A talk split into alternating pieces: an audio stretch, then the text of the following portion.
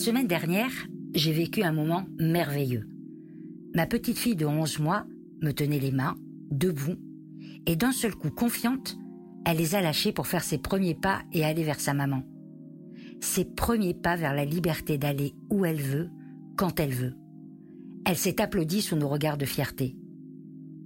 C'est parfois pour rendre leurs enfants libres, libres d'aller et venir, libres de marcher sans peur dans la rue, que des personnes quittent tout et reconstruisent leur vie en France. Ils savent qu'ils vont devoir tout recommencer à zéro, mais ils veulent retrouver une vie sans peur pour eux et ceux qu'ils aiment. Je suis Sophie Baquer et vous écoutez le cinquième épisode de Cliché, un podcast de la Croix-Rouge française et de Louis Média qui recueille les histoires des personnes qui, malgré la peur, malgré le déracinement, décident de s'engager pour les autres. Dans cet épisode, nous avons appelé Maha Habib. Elle est franco-syrienne. Depuis son arrivée en France, elle s'est engagée auprès de la Croix-Rouge. Elle apprend le français, se forme au droit humanitaire et fait tout pour permettre aux personnes qu'elle croise de se sentir vivantes. Avant d'arriver en France, j'étais pharmacienne. J'habitais à Alep, en Syrie. Avant la guerre en Syrie, Syrie était un pays très riche.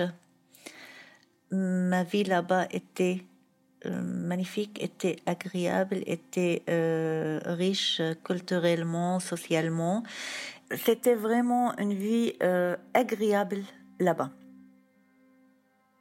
On, a, euh, on est resté trois ans presque pendant la guerre. Euh, on a décidé de résister. Euh, on pense toujours ça va venir, ça va venir, ça va finir un jour. Mais vraiment, quand on a pensé à notre fille, comment elle vit, c'était un moment très difficile. Une fois parce qu'on ne sort jamais, on sort pour seulement pour les euh, nécessité euh, pour amener des choses à manger. Ma fille va de temps en temps à l'école, mais pas toujours. Ça dépend de l'ambiance. S'il y a des dangers ou des bombardements, on, ne va pas à l'école. Même on peut euh, supporter tout ça, mais euh, on sort de temps en temps pour faire marcher ma fille un petit peu, pour bouger les muscles. Pour, euh, une fois, elle était avec son père euh, lui demandait parce qu'on le tient par la main très très fort parce qu'il y avait beaucoup de kidnappés. Une fois, il a demandé de son père, ils ont marché un petit peu au centre-ville, il lui dit mais euh, mon père, s'il te plaît, tu peux laisser maman un petit peu. Il lui a expliqué, il lui a dit mais ma, fille, tu sais, c'est très très dangereux. Pourquoi? Il lui a dit parce que j'ai envie de marcher une seule fois les mains libres, comme tout le monde. Même elle était dangereuse, mais elle lui dit Vas-y, vas-y, ma fille. Si je suis derrière euh, toi, tu sois pas peur. Il a marché quelques pas. Après, il a euh, retourné. Il lui dit Mais euh, mon père, tu peux me donner quelques monnaies parce que j'ai envie vraiment de rentrer dans un magasin et acheter même un chewing-gum, comme tout le monde, comme je vois sur la télé. Il lui a donné, il a essayé d'acheter librement et euh, toute seule quelque chose. Et quand il est rentré, il m'a dit il faut partir parce que notre fille ne vit pas une vie normale. Nous, nous sommes adultes, on peut résister, on peut rester. C'est notre pays, je comprends, mais elle, elle, elle ne comprend pas tout ça. Il faut partir pour lui donner une vie normale. Et comme ça, on a décidé de partir, de quitter la Syrie.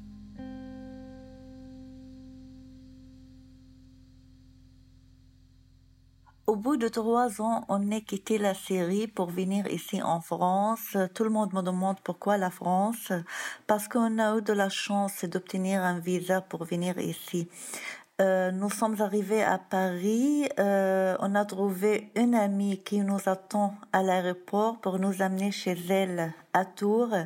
C'est une dame française, mais il visite souvent la Syrie. On le connaît. Euh, par ses visites en Syrie. On l'a rencontré plusieurs fois en Syrie. Comme ça, nous sommes venus ici. Il nous accueillait pendant six mois. Comme nous sommes arrivés ici en France, c'était vraiment de sentiments contradictoires euh, parce que c'était c'était pas vraiment un pays étrange. Jamais je ressentais ça, mais il y avait quelque chose euh, d'étrange comme la langue, par exemple, le système, euh, comment on prend le bus, comment le géographie. C'était quelque chose qu'on doit apprendre comme les enfants de de début de, de zéro. Mais en même temps, j'étais plein, plein, plein d'espoir que je vais apprendre la langue très vite. Euh, je vais commencer ma vie ici. Je dois chercher un travail. Je pensais peut-être pendant quelques mois, je peux trouver un travail et commencer ma vie euh, facilement ici. Euh, C'était pas le cas. Le premier euh, barrière, si je peux dire, comment inscrire ma fille à l'école. C'était vraiment quelque chose de compliqué on doit trouver, on doit passer un concours, euh, on doit trouver un collège pas loin de notre maison où on habite et qui est là le français langue seconde aussi parce que quand nous sommes arrivés ici, ni ma fille, ni moi, ni mon mari, personne parle aucun mot en français. Le deuxième objectif, c'était apprendre la langue pour mon mari et pour moi. Et euh, c'était peut-être euh, l'objectif le plus difficile à réaliser parce que pour apprendre le français, j'ai demandé beaucoup. Je trouvais il y a un institut ici qui s'appelle l'Institut de Touraine. Euh, il y a plusieurs instituts, il y a le QF, c'est une université pour apprendre la langue, pour enseigner la langue française aux étrangers. Et c'était très très cher, vraiment euh, le prix hors question. C'était très cher, euh, surtout pour euh, une famille qui sort de la guerre et qui vient de recommencer sa vie ici en France. Comme ça, euh, j'avais pas vraiment la possibilité d'aller ni euh, à l'institut ni à la à l'université. Et je commençais toute seule par un logiciel que j'ai amené de la série euh, logiciel avec l'ordinateur et par plusieurs associations, quatre ou cinq associations, je pense, chaque jour dans une association comme la Croix-Rouge. Après, au bout de deux, trois mois, j'ai commencé à emprunter des livres euh, audio de la bibliothèque pour écouter et lire en même temps. Et euh, je pense après un an, euh, je suis arrivée à inscrire à la QF pour un seul semestre euh, parce que c'était euh, vraiment mon rêve d'aller à l'université ici euh, en France. Euh, j'ai fait l'examen terminal et vraiment j'ai passé la deuxième sur l'université. J'étais très ravie et je commençais autre objectif, autre journée euh, de défi de chercher un travail. À la Croix-Rouge, je vais même samedi, il y avait hum, tous les mercredis, tous les samedis des cours euh, gratuits pour tout le monde à la Croix-Rouge. Et euh, une fois, ma prof n'était pas là. Euh, pour ne pas revenir rentrer chez moi, j'ai décidé de rentrer dans notre classe, qui était au niveau euh, début, je peux dire, pour les, les premiers arrivants. Il y avait un couple euh, de chat qui ne parle aucun mot en français. J'ai essayé d'aider, vraiment, de faire la traduction, de faire le lien entre les gens qui ne parlent aucun mot, parce que à cette époque, je parlais quelques phrases. Je peux expliquer, je peux faire euh, quelque chose d'efficace dans ce domaine-là. Et j'ai commencé comme ça à aider à la Croix-Rouge pour enseigner le français. C'était le début. Et comme ça, j'ai décidé d'être bénévole à la Croix-Rouge.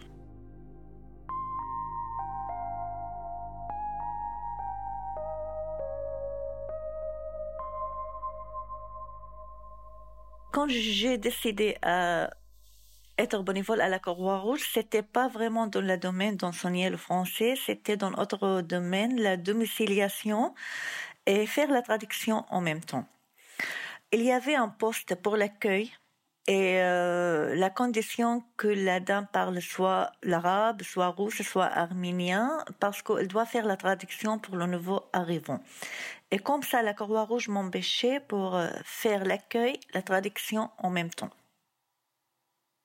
Je me souviens quand je suis commencé, quand j'ai commencé la première semaine, quand le téléphone sonne, je tremblais parce que euh, souvent, je comprends pas. Je dois dire euh, à monsieur, vous pouvez parler doucement, s'il vous plaît. Euh, est-ce que vous pouvez répéter, s'il vous plaît? J'ai pas compris. Je dois passer la communication à ma collègue.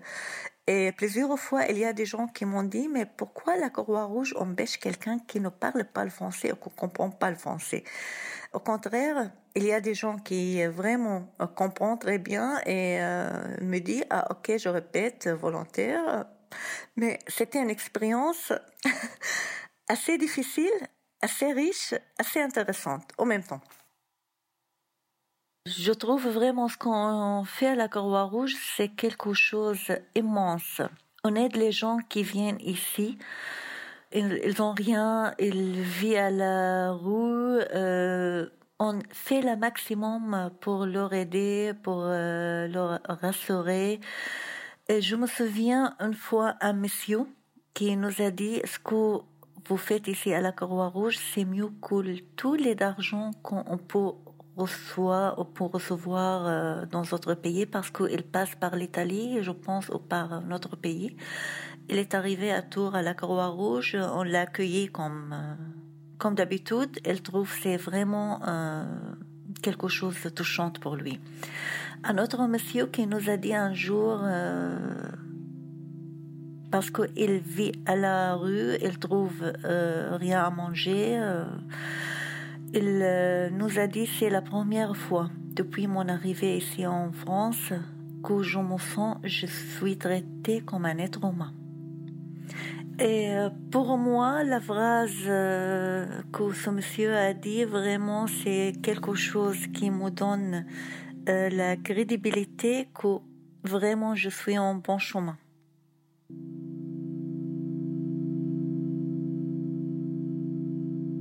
Avec euh, mes collègues, j'avais un petit carnet pour euh, écrire les nouveaux mots, pour demander toujours, pour écrire les expressions. J'avais un petit livre spécial pour les expressions françaises. La première expression euh, que j'avais appris, c'était petit à petit, l'oiseau fait son nid.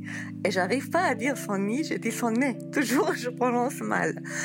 Euh, même mes collègues euh, m'ont appris beaucoup de choses, pas seulement la langue française, mais les, les coutumes, les habitudes.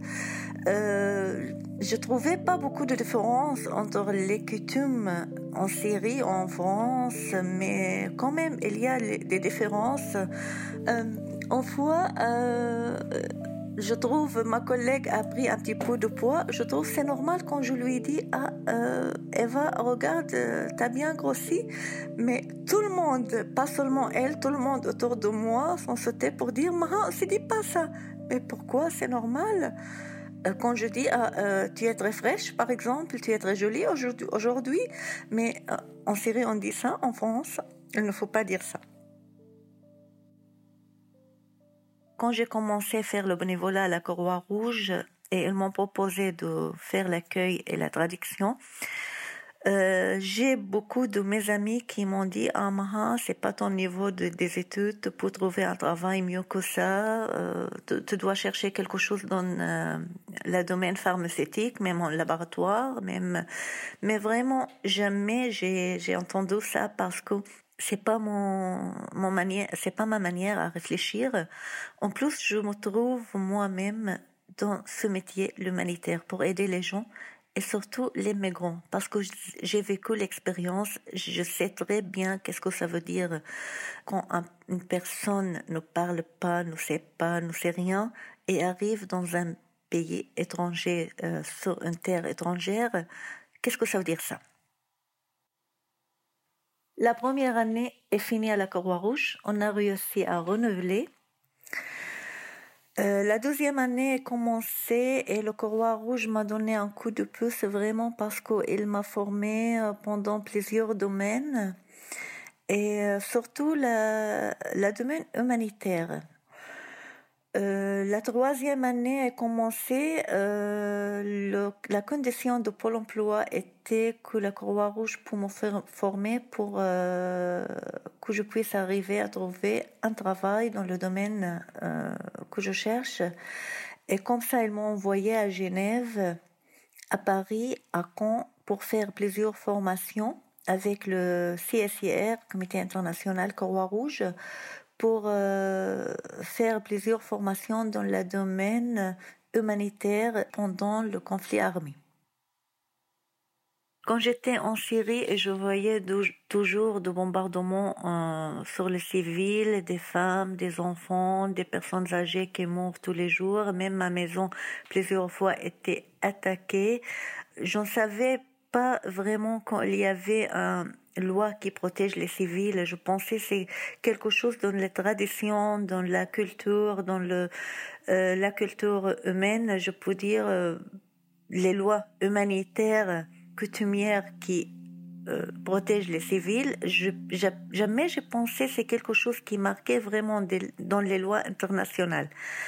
Mais après étudier ça euh, avec la Croix-Rouge et pendant les formations dont je fais, j'ai appris, euh, j'ai compris, non, c'est une loi euh, internationale qui protège les civils, les enfants, les femmes, tout le monde qui ne participe pas ou plus aux hostilités c'était vraiment euh, la motif qui m'a donné l'envie de continuer dans ce domaine pour diffuser ces lois, pour apprendre et enseigner ces lois à tout le monde.